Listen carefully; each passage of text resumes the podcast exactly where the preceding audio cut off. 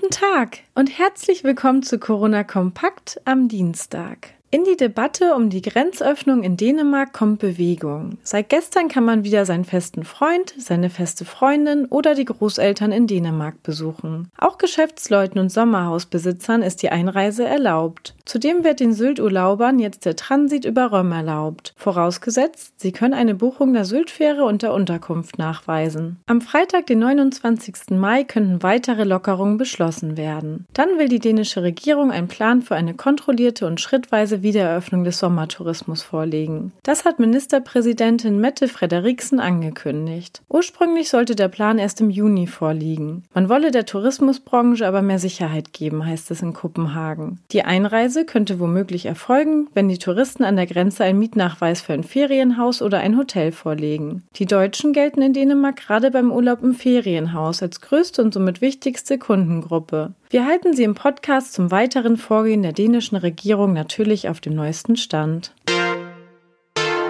Mein Kollege Hans-Jürgen Schikan hat ein informatives Interview mit dem Leiter des Gesundheitsamtes im Kreis Plön, Dr. Josef Weigel, geführt. Dieser hat im April in einem Aufsatz die These vertreten, dass man durch die Lockerung Neuinfektionen in Kauf nehmen sollte. Auch sprach er sich für eine dosierte Durchseuchung aus. Dazu sagt Weigel, ich hätte beispielsweise die Grundschule nach den Osterferien schon für alle Schüler wieder geöffnet. Dann wären wir vielleicht mit der Geschichte in der zweiten Hälfte des nächsten Jahres einigermaßen durch. Stattdessen würden wir laut Weigel das Problem nun vor uns herschieben und es könnte jederzeit wie ein Bumerang zurückschlagen. Weitere spannende Ansichten des Mediziners können Sie auf KN Online nachlesen.